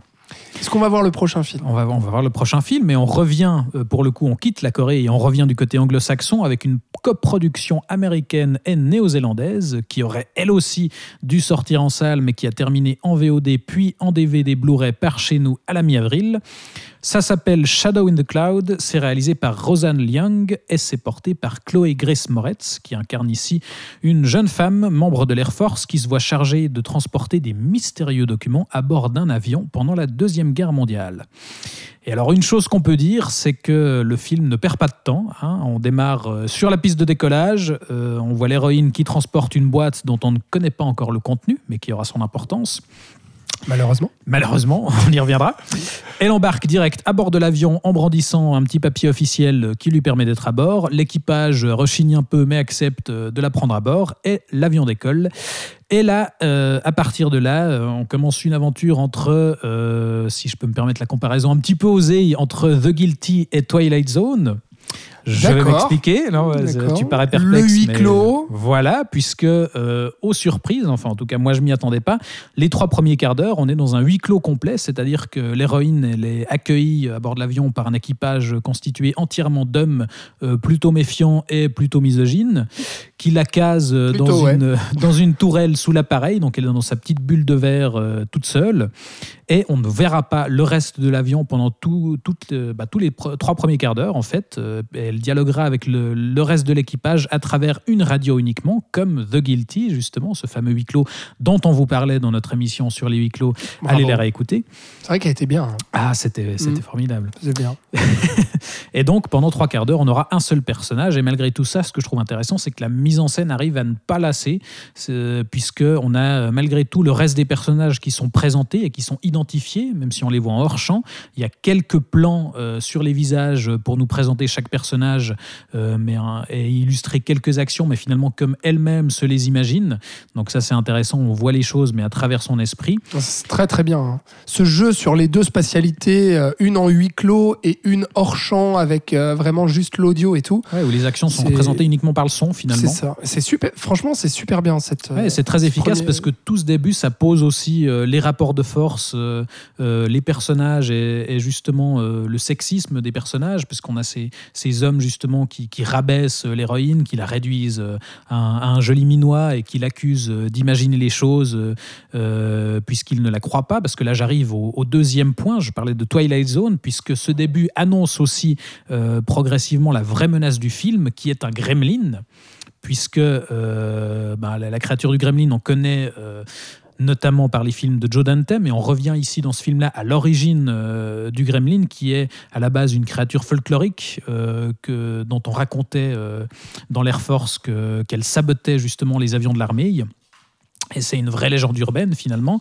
Et euh, notamment la série Twilight Zone et le film aussi euh, utilisaient, euh, incarnaient la, la figure du gremlin à travers un épisode. Et là, on reprend justement le même concept du gremlin qui est cette créature qui vient saboter les avions, puisque bah, à bord de cet avion, à l'extérieur, l'héroïne va voir qu'il y a un gremlin accroché à l'aile et qu'il est en train de, de bouffer l'appareil. quoi. Ça a la gueule de grosse chauve-souris dégueulasse. Voilà, en gros. Hein Et donc, elle est, le seul à la, elle est la seule à voir la créature depuis sa cabine. Et évidemment que les autres ne la voient pas et ne la croient pas. Et donc, euh, ce- cette histoire de sexisme que qu'on pourrait craindre, euh, qui est un petit peu gratuit euh, au départ, finalement, je Non, trouve que c'est bien fait. C'est c'est assez bien utilisé. C'est un vrai ressort narratif. Ça alimente l'attention parce qu'aussi les intentions et les raisons de la présence de l'héroïne à bord, elles sont pas claires au départ. et le fait que ce soit la seule à voir la créature, justement, ça, ça entretient tout ça. Le fait que, que le reste de l'équipage lui fasse pas confiance. Même si ça en fait beaucoup en termes de d'écriture dans le, dans le script sur ces remarques sexistes où vraiment ça n'arrête pas, ça n'arrête Ouais. pas. Mais finalement, Après, le- finalement, voilà, ça, ça se passe dans les années 40, crédible, on, hein, peut, ouais. on peut accepter ça. quoi. Absolument crédible. Et euh, je sais pas où tu voulais aller, mais j'a- j'allais Bah, bah, J'arrivais au moment où ça, où ça Ah bah un non, peu. bah non, alors attends. Ah non, Alors d'abord. Parce que quand même, je, je voulais dire effectivement où je te rejoins sur cette première partie. Vraiment, moi, j'étais très très séduit par le film à ce moment-là. Et je me suis dit ah ouais, il y a des super idées, et tout. Il y a de l'idée de mise en scène avec ce huis clos et tout, c'est super.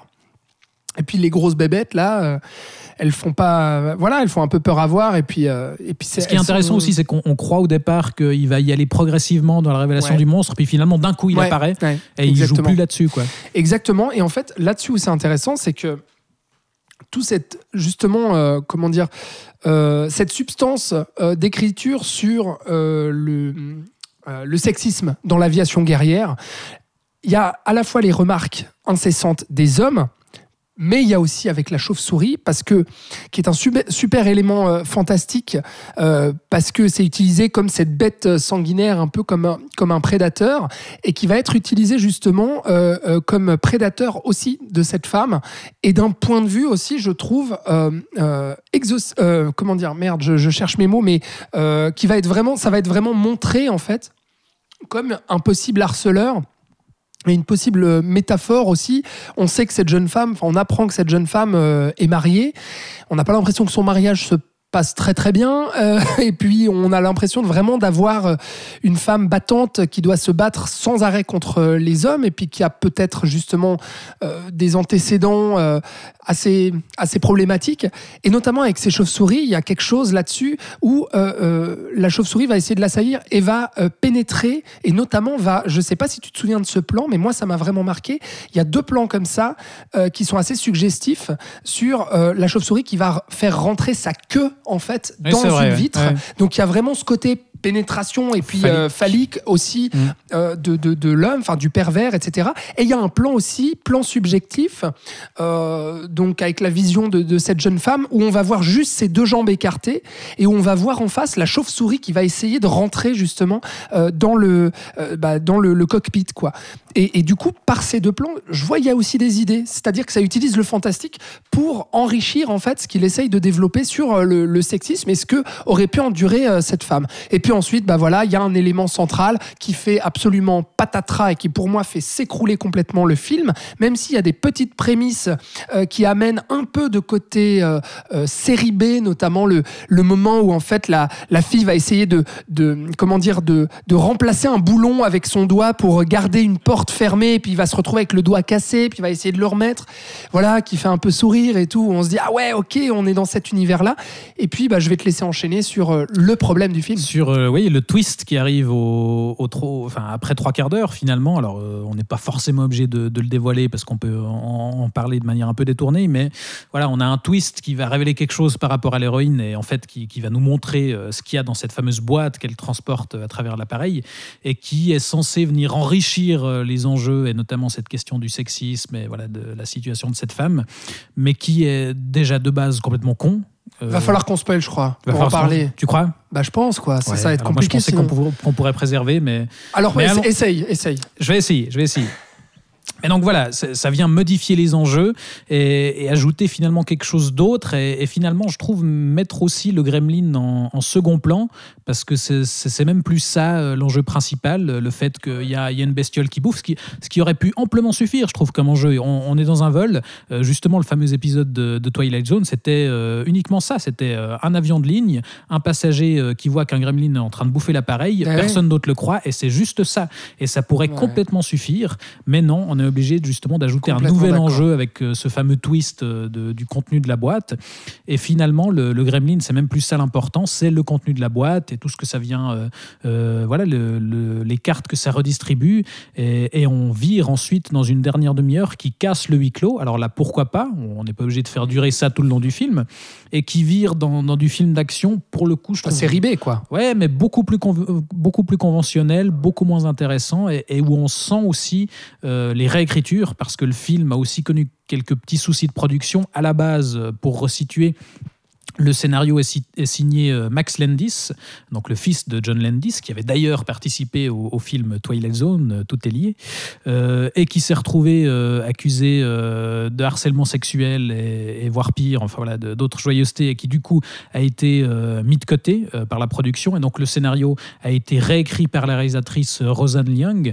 Et, Qui a voulu justement vraiment dénoncer voilà, ça et quoi. qui a voulu insister justement sur, sur la partie sexisme, etc. Et, et, je sais plus si le twist en question est un rajout de sa part euh, ou si c'était déjà dans le script de base de, de Landis. Je- Il y a des chances que ce soit elle qui l'ait rajouté euh, après coup. Et, et voilà, on sent dans toute cette deuxième partie que ça a été un peu retraficoté.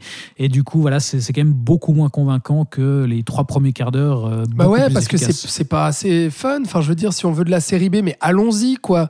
Parce que euh, il y a ce côté, en fait, là où justement ils font tout péter, ils se disent, ok, on va revirer en fait le genre de film qu'on aborde, le style du film et le ton.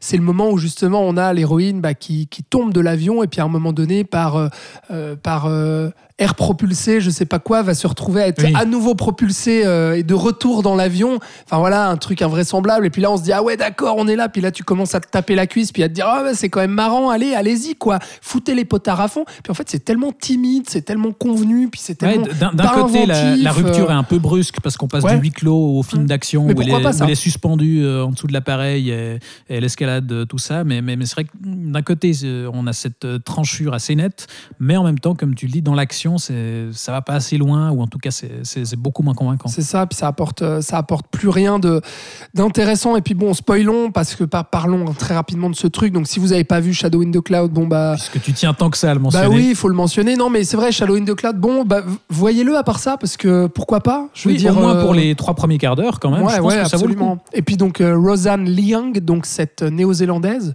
bah voilà, a quand même quelques idées euh, de mise en scène et tout. Donc euh, pourquoi pas suivre son travail Bah, aussi quand, quand euh, on par la arrive à, suite, à euh. captiver euh, dans un huis clos avec un seul personnage, euh, c'est qu'on a quand même un minimum de, de mise en scène à revendre. quoi. Ouais, puis moi je trouve Chloé Grace Moretz pas mal et tout. Enfin, je veux dire. Voilà quoi. Donc euh, non, Shadow in the Cloud, voilà. euh, moi je, je- je dis même si euh, pff, voilà, c'est un peu dommage ce twist, ça, ça, ça fait s'écrouler le film. Vraiment, c'est tellement dommage parce qu'il y avait plein de belles choses. Voyez-le, ça reste quand même intéressant. Mais juste sur cette histoire, donc on va le dire, on va spoiler. Voilà, donc allez au passez time au suivant. Donc c'est un bébé qui est à l'intérieur de, de ce, de ce coffre. Et Le donc, bébé de l'héroïne De l'héroïne. qu'elle a eu avec un des, euh, un des membres de Oui, l'équipage. tout à fait. Donc tout était euh, prévu d'avance, etc. Donc là déjà, je trouve la révélation complètement en carton, quoi, complètement débile. Et puis comme tu l'as dit très très bien, c'est que les enjeux de base suffisaient. Bah, ils sont dans un avion qui potentiellement va s'écraser, les personnages vont potentiellement mourir et on vient de s'attacher à cette héroïne, donc elle va potentiellement mourir. Déjà parce que c'est la guerre et qu'il y a des Japonais qui leur tirent dessus, puis qu'en plus il y a des chauves-souris géantes euh, qui sont prêts à, le- à les défoncer, à faire Pas s'écrouler. besoin de rajouter un bébé là-dedans. Bah non. Et en même temps, sur cette idée de bébé, je ne sais pas toi ce que, ce que, ce que tu penses de vraiment de l'idée du bébé, hein, pas du, du twist en soi et du revirement du coup du film dont on a parlé, mais d'un côté, si tu veux, moi je suis un peu, je suis un peu agacé, si tu veux, que on ramène euh, encore ça comme euh, la femme doit sauver son enfant, tu vois, puis qu'elle n'ait elle ait pas d'autre euh, arc narratif, si tu veux, dans, voilà, dans ce, film d'action, qu'elle qu'elle puisse pas avoir autre chose, qu'on puisse pas juste s'attacher à elle et se dire, bah voilà, on a peur pour l'héroïne, c'est ah non, non, elle doit procréer, elle doit avoir son un enfant. combat pour elle-même suffisait parce qu'elle devait déjà voilà batailler pour euh, pour affirmer son identité à elle, le fait qu'elle pouvait elle aussi être membre de l'Air Force, etc. Et effectivement là on la ramène à un rôle de mère. Ouais. Oui, et, et je me dis, d'un côté, si tu veux, ça m'agace un peu. Bah, je me dis, ça dénature un peu tout ce que le film a essayé de mettre en place dans son postulat justement féministe et, et tout ça.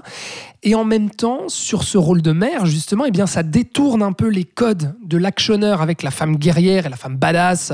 Euh, tu vois, que ce soit euh, Hélène Ripley ou. euh, Mais Hélène Ripley qui était aussi une figure maternelle Oui, dans le deuxième vrai. Alien, donc finalement C'est pas si Effectivement, euh, c'est pas si déconnant. Ouais, alors c'est pas si original, mais c'est pas si déconnant. Par contre, là, ce qui est, ce qui est, qui- ce qui est original, c'est que on la voit allaiter aussi. Et puis, franchement, j'ai pas vrai. vu beaucoup de, de films d'action de cette trempe où, à un moment donné, l'héroïne, qui est censée être badass et puis qui va péter la gueule d'une chauve-souris, et ben juste après, elle va allaiter son enfant, tu vois.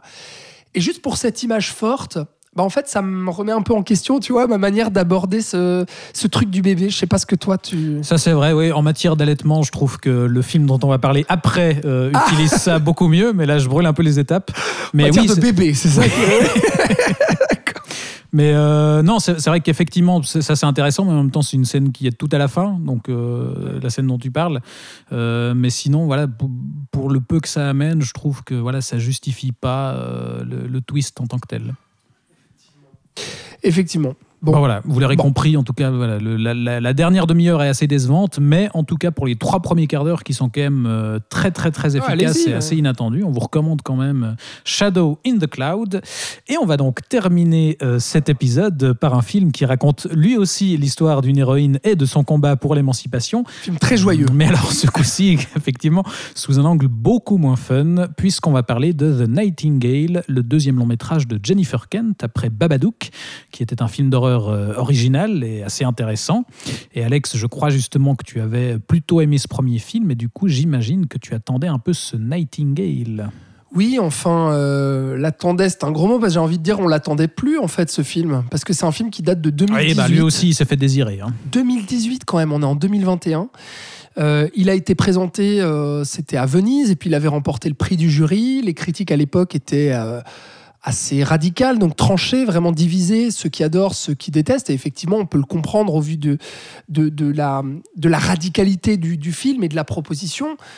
Euh, donc, euh, pour, euh, pour pitcher un peu très rapidement le, le film, c'est qu'on est donc en Australie. En Tasmanie. On est en Tasmanie, pardon, effectivement. On est en Tasmanie, putain.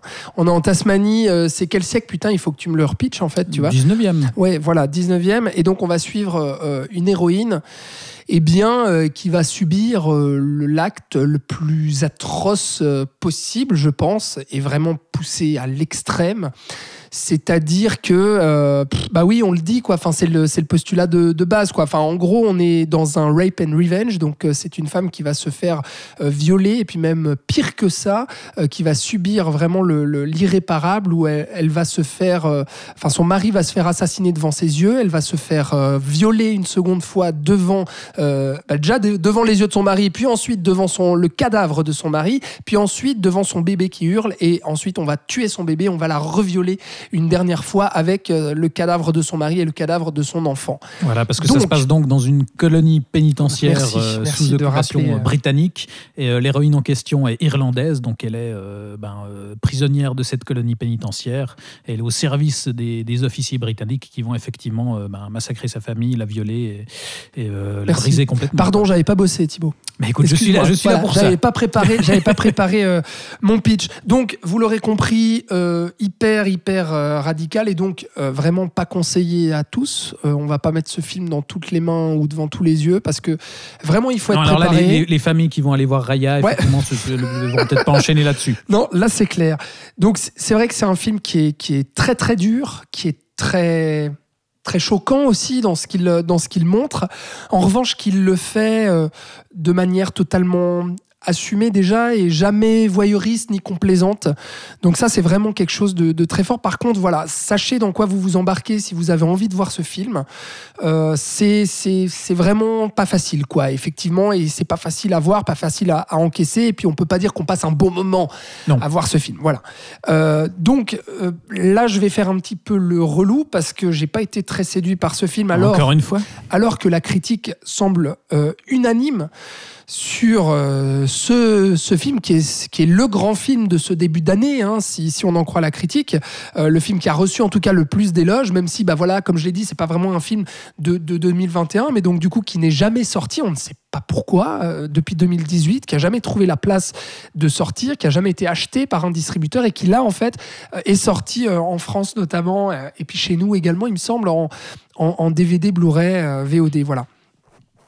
Donc, euh, je je suis pas très euh, euh, séduit par ce film, même si j'ai rien contre l'extrême violence, la représentation du viol à l'écran, la radicalité de l'approche de Jennifer Kent, qui est donc cette réalisatrice qui avait fait Mr Babadook, qui était un film d'horreur, je trouvais assez réussi sur une relation mère-fils, pardon, ultra toxique, et puis sur tout ce que pouvait euh, engendrer la maladie mentale, etc. Enfin, il y avait vraiment Sur le quelque deuil chose. euh, aussi. ouais. Exactement, qui utilisait très très bien, je trouve, les éléments fantastiques, donc très intéressant, Mister Babadook. Euh, donc voilà, j'ai pas de, de problème dans dans ça, dans l'approche en fait qu'a Jennifer Kent. J'ai plus de, de problème en fait dans la finalité de son œuvre et de ce que j'en retire en fait de The Nightingale. Donc quand même, je lui reconnais énormément de qualité. Euh, déjà, l'actrice que je trouve absolument exceptionnelle. Aisling Franciosi, si je Ouais. prononce euh, sans doute très mal. Vous mais, m'avez euh, vu dans Game of Thrones je elle avait un petit rôle dans les dernières saisons. et qui est juste mais incroyable parce qu'elle est, elle est très jeune, hein, euh, il me semble, elle a la vingtaine et, et ce qu'elle a dû vraiment travailler pour ce, pour ce rôle-là de composition qui est vraiment extrêmement difficile, elle a dû vraiment être encadrée, etc., par, par des psychologues, tout ça, ça a été un, un tournage très très éprouvant pour elle et je la trouve vraiment brillante. Ah, elle, est, elle est assez impressionnante. Il y a une alchimie entre ce duo parce que du coup cette fille va croiser en fait le chemin et bien d'un comment on dit un, un tassement un, un- aborigène, en Un fait. aborigène, qui, qui ouais, va du coup ouais. lui servir de guide pour retrouver euh, l'officier euh, qui a massacré sa famille. Exactement. Donc là, voilà, le Rape and Revenge, où bah, le but de cette euh, jeune Irlandaise euh, en Tasmanie, ça va être de retrouver bah, son, son assaillant, pour, euh, son assaillant pardon, pour, euh, pour, le, pour le tuer. Donc il y a cette alchimie du duo aussi qui, qui, est, qui est excellente, avec euh, la juxtaposition notamment de ces deux souffrances. D'un côté, cette femme qui va souffrir eh bien, euh, de, de, de la violence en fait de l'homme et de la rage et de la colère que, peut avoir l'homme euh, guerrier et violent de l'époque. Et de l'autre côté, eh bien justement, cet aborigène qui va subir en fait euh, le colonialisme australien euh, en Tasmanie. Et ça, c'est très bien, je trouve, abordé. C'est assez intéressant de voir l'exploration aussi de ce colonialisme-là, qui n'a pas eu beaucoup de films, j'ai l'impression. Et surtout, il n'y a aucune complaisance, comme j'ai dit, dans la représentation de cette violence. Et un détournement très très malin du rape and revenge aussi. Parce qu'on rappelle le rape and revenge, un genre qui était très populaire, euh, notamment euh, dans les années 70, je 70, crois, hein, ouais, ouais. 70, 80. Mais qui était un truc assez racoleur au final, euh, qui, voilà, qui, qui mettait en avant la carte euh, de l'émancipation féminine, qui, enfin, voilà, de l'héroïne qui se vengeait euh, va devenir de l'oppression euh, masculine, mais qui finalement euh, voilà, montrait aussi. va faire couler le sang, va voilà, buter le mec la vengeance violemment. passait aussi par l'illustration un petit peu complaisante euh, certaines fois de, de ces images-là. Et là-dessus, sans, sans vous révéler la fin du film, eh bien, c'est vrai que Jennifer Kent arrive très habilement et très intelligemment à détourner en fait ces codes-là de ce film-là. Ouais, c'est pas complètement un Rape and Revenge. Exactement. Pour amener vraiment de la profondeur, euh, énormément de profondeur, je trouve. euh, c'est très réussi l'écriture de, de, ce, de, de cette héroïne et de ce duo, justement. Donc en fait, tout ça, ça me plaît. C'est con, on a l'impression que j'aime le film. Quand est-ce que va arriver le mai Bah voilà, le mais est là. C'est que le problème que j'ai avec ce film, c'est en fait le, manichéisme euh, assumé hein, qu'il a pour justement aller dans les extrêmes et dans la représentation extrême. C'est-à-dire vraiment, bah, d'un côté, c'est cette blanche colombe qui va vraiment se, faire martyriser et l'autre aussi, euh, voilà, qui vont subir des choses absolument euh, atroces et, pour représenter le colonialisme et puis pour représenter la, souffrance de ces personnages. Et de l'autre côté, bah voilà, ce, ce- cette brute sanguinaire, qui il n'y a, pas d'autre mot, quoi, qui est. Mais justement, je trouve dans l'exagération, moi, j'ai ce problème-là sur euh, la représentation de cette atrocité des hommes. Au bout d'un moment, on tue, on viole les femmes, les noirs, les enfants, sans aucune pitié, etc. Et Mais, mais d'un si autre c'était côté, peut-être je- vrai, hein. Ouais, ouais, mais d'un autre côté, je trouve qu'il apporte euh, au fur et à mesure une certaine nuance, y compris à, à ces personnages masculins. Euh, il y a, y le quoi. second euh, du grand méchant ouais, mais qui, qui, qui, qui, devient finalement assez pathétique sur la fin. C'est un peu jeune et, bon. Et- hein?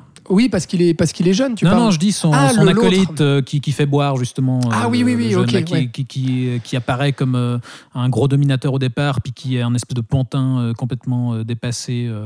voilà, et, et- et même le- le- l'antagoniste principal, voilà, on, on comprend peu à peu comment il s'est construit et pourquoi il agit comme ça. Et puis même dans, dans le rapport en fait de l'héroïne à son guide aborigène, il y a, je trouve, quelque chose d'assez intéressant parce qu'ils commencent un petit peu comme des, des ennemis, parce que finalement ils reproduisent eux-mêmes vrai. entre eux les schémas d'oppression euh, et ils Ça c'est bien, ouais. petit à petit. Enfin voilà, elle le, le traite aussi comme une comme une sous-merde au départ euh, parce que c'est comme ça qu'on traite euh, malheureusement ces gens-là euh, sur ce territoire et ils sont peu à peu rapprochés par leur statut justement de minorité opprimée, par leur drame personnel et par leur haine à tous les deux des Anglais et, et on, on travaille quelque chose d'a- d'assez ambigu là-dessus, je trouve, enfin d'assez complexe où on montre justement dans le détail le système et les rapports de force, euh, cette colonie pénitentiaire où on a finalement les hommes, en dessous les femmes et tout en bas euh, justement les, les aborigènes et où c'est pas euh, c'est pas si noir ou blanc que ça, je trouve. Bah moi, je trouve dans la représentation de ce, de ce violeur, justement, quoi, vraiment, le- ouais, la brute sanguinaire et tout. Après, je, je comprends, tu vois, la volonté, mais je trouve ça va, on va vraiment tellement loin, quoi, où on est là, Oui, en fait, à chaque fois, mais vraiment hyper loin. C'est-à-dire, ouais, allez, on en- ouais, un gosse, et bon, on va le buter. Une femme noire, bah, on la viole, puis on la bute, et puis on la fait saigner aussi. Ah, les aborigènes, et bah, viens, tiens, on prend du plaisir, on les fait saigner, on les coupe Bon, les bon, jambes. d'après ce que dit. Jennifer Kahn, c'est des, des faits avérés, quoi. Des- ce genre Ah, oui, d'événement, mais euh, visiblement, c'est produit. Et effectivement, moi, je, pense, quoi. C'est vrai, mais dans la représentation comme ça, et, je pense qu'en fait, c'est justement l'approche, j'en- reviens euh, à ça, et l'esthétique, en fait, du film qui, justement, euh, m'empêche, en fait, vraiment de- de- d'aller au-delà, enfin d'aller dans une réflexion qui va au-delà justement de ah bah il y avait des, des hommes très violents et il y avait des victimes martyrisées, tu vois. Moi, je, c'est vraiment le, le message que je retire du film, euh, un peu simpliste finalement, malgré tous les éléments intéressants qu'on a, parce que dans son approche ultra-naturaliste, brute, réaliste, il n'y a pas de musique, il n'y a pas d'effets. Euh, on est dans on un format. c'est euh, un format 1.37. Exactement, tout à fait. Qui du coup donne un, un aspect, je trouve, euh, bah, brut et sec en fait, qui pour qui, m'apporte pas vraiment quelque chose au final d'intéressant à son message pour pour m'élever un peu, pour me faire vraiment ressentir des choses puissantes et profondes à travers le médium du cinéma, pour me faire réfléchir. Là où justement, euh, si on veut parler de violence et par exemple si on veut parler de viol, eh bien un irréversible de Gaspard Noé, à travers sa démarche esthétique et sa réflexion euh, avec son médium cinématographique, m'amenait à, à une puissance émotionnelle et philosophique qui était bien autre que justement ce côté naturaliste de Jennifer Kent qui juste bah, va montrer que ah bah voilà la violence, voilà les victimes. Tu vois, je je sais pas si j'arrive bien à m'exprimer, mais c'est un peu ça que je Ouais. ressens quoi. Non, alors, enfin, moi, je, je suis beaucoup plus enthousiaste euh, que toi euh, pour changer, Ah oui. euh, parce que voilà, je trouve, je trouve vraiment, enfin, au-delà de, de la, de la question du viol, enfin voilà, ça raconte aussi la façon dont, dont, enfin, c'est une histoire de vengeance effectivement, mais comme tu le disais, euh, qui, qui dévie un petit peu du, comment dire, du, du chemin habituel du, du rape and revenge, puisque voilà, peu à peu, euh, alors comme dans beaucoup de films de vengeance, on va voir que l'héroïne est un peu consumée par par son désir de vengeance, elle est hantée par des, des cauchemars euh, du drame originel, euh, puis de ses meurtres, euh, enfin des meurtres qu'elle a commis. Il y a, je le teasais tout à l'heure sur Shadow in the Cloud, mais y a, elle a tout au long du film des montées de lait, puisqu'elle venait d'avoir justement un, nourrisson qui rappelle sa, mort de, la mort de son enfant de façon assez terrible. Il y, il y a quelque chose qui est travaillé sur le drame et sur le traumatisme qui est assez intéressant. Ah, ah, c'est- terrible, mais du coup, c'est vrai, c'est pour le c'est- c'est pas un point de vue qu'on trouve très souvent, je trouve. Et, et effectivement, le, peu à peu, l'héroïne, elle finit par dévier un petit peu du, du chemin attendu, et c'est un peu plus complexe que la simple vengeance à laquelle on pourrait s'attendre. Et euh, voilà, ça raconte aussi euh, l'histoire du pays. Et justement, je trouve que le choix du, cadre euh, et du format 1.37 est aussi intéressant à ce niveau-là, puisque ce format presque carré, du coup, ça, ça sublime les paysages, parce qu'on est dans du décor naturel, donc on est dans du cadre beaucoup plus haut verticalement. Ça magnifie les visages aussi, on est vraiment au plus près des émotions. Mais à l'inverse, ça enferme les personnages justement dans cette forêt, puisque autant on élargit en hauteur, mais on resserre aussi sur les côtés. Donc là aussi, il y a cette idée de, de nature étouffante, de, territoire sauvage euh, qui, qui emprisonne ces personnages-là. Et euh, moi, la finalité, je la trouve pas si attendue euh, que ça. Enfin, le, le plan final, je le trouve très beau dans ce qu'il Ouais, dit ouais. finalement de, de l'histoire du pays, de la façon dont il s'est construit. Et, et le sort de, de ces deux personnages euh, est finalement assez cohérent par rapport à ce qu'elle veut raconter. Et, et voilà, moi, je, effectivement, comme tu dis, c'est vraiment pas un film facile à voir. C'est c'est radical, c'est difficile. Euh, et c'est- c'est c'est plus intelligent que, que ce qu'on pourrait croire au départ. C'est pas un simple film de vengeance, Non, non, c'est euh, ni un film Mm. qui va utiliser euh, l'émancipation féminine de façon un petit peu facile. Je trouve, euh, je trouve assez intelligent et, plus complexe que ce qu'on pourrait attendre, ce qu'elle raconte avec tout ça. je dirais pas attendu, tu vois, c'est c'est c'est pas le mot, euh, mais plutôt comment dire, qui n'a pas l'ampleur émotionnelle, réflexive euh, que, que, que, que je pourrais attendre en fait d'un film que euh, d'un- film comme ça, quoi, qui au final, voilà, me me raconte pas quelque chose que je ne sais pas déjà. Tu vois, moi c'est vraiment c'est ça que j'ai ressenti, quoi. C'est que je suis vraiment ressorti de ça en me disant. Bah ouais, euh, l'homme blanc de l'époque, euh, c'est un gros fils de pute. Les femmes, elles sont maltraitées, violées, souillées. euh, c'est c'est horrible. Euh, les Noirs de Tasmanie, les aborigènes, pareil.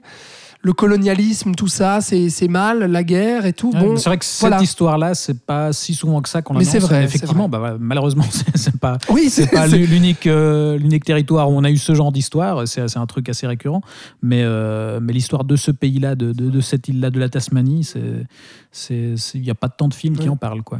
Non, mais je suis, moi, je suis, je suis, je suis déçu de pas avoir euh, su apprécier le film, en fait, parce que visiblement, je suis un peu seul, en tout cas, euh, autour de moi, quoi. Et, et des, et des critiques que je peux lire ou, ou écouter ou regarder, euh, j'ai l'impression d'être un peu seul au monde, mais bon, ma foi, voilà. Donc, bah, Thibaut encourage les gens à voir Voilà. ça, quoi. Et, bah, mais, mais comme on encourage d'ailleurs à voir tous les films de la sélection, Ouais. même, si, même si tu fais ton bof, bof, bof, Ouais, bof, ouais. hein. Même Raya, vraiment, quoi. Oui, même Raya. Voilà. Ah ouais. Je, pense pas que c'est vraiment nécessaire. Mais toi, de- t'as ce côté maso, hein. On a déjà remarqué. hein. Mais maso ou très tolérant. J'ai Ah oui, envie, d'être gentil avec les gens. J'ai même fini par être gentil avec Zack Snyder. Donc euh, voilà, comme vrai. quoi tout est possible. tolérant. Peut-être que je m'adoucis et peut-être que, que le manque de vrais films au cinéma et la situation un peu particulière euh, Ouais, me fait apprécier d'autant plus euh, le moins de films qui sort. Je ne sais pas. Bah, ça, c'était les films donc sur les plateformes du mois, du mois d'avril, quoi. Voilà, les, les films du printemps. Les films du printemps. Qu'on vous conseille donc. Euh, on espère vous avoir donné envie de, de rattraper tout ça euh, si c'est pas déjà fait. On se retrouve prochainement pour parler idéalement de vrais films qui sortent en salle, on espère. Ou en Ah, tout de cas, vrais films, tu vois, le lapsus que tu Non, fais. de- Oh là là Ne transforme pas mes mots. De films De qui films, sortent de, en films, de films qui sortent sur, euh, sur grand écran et de films qui te convaincront peut-être un peu plus, sait-on jamais, on espère. En tout cas, euh, merci d'être venu euh, discuter de tout ça avec moi. Bah, merci Thibaut. Et puis euh, bah, que les auditeurs, auditrices nous, nous disent ce qu'ils pensent des films, ça nous intéresse. Oui, n'hésitez pas si vous les avez vus. Si Parce qu'on n'est pas tout à fait d'accord tous les deux, tu vois. Oui, de quel côté vous rangez-vous? Ouais. du, du côté de la raison ou du côté d'Alex? Voilà. Faites-nous savoir tout ça. En tout cas, euh, on se retrouve dans un prochain épisode. D'ici là, vous pouvez nous réécouter euh, sur SoundCloud, YouTube, Spotify, Deezer ou Apple Podcast. Et d'ici là, euh, ben, portez-vous bien. À Tout bientôt. bon, quoi. Tout bon, mais oui. Voyez des films. À bientôt. Ciao, ciao.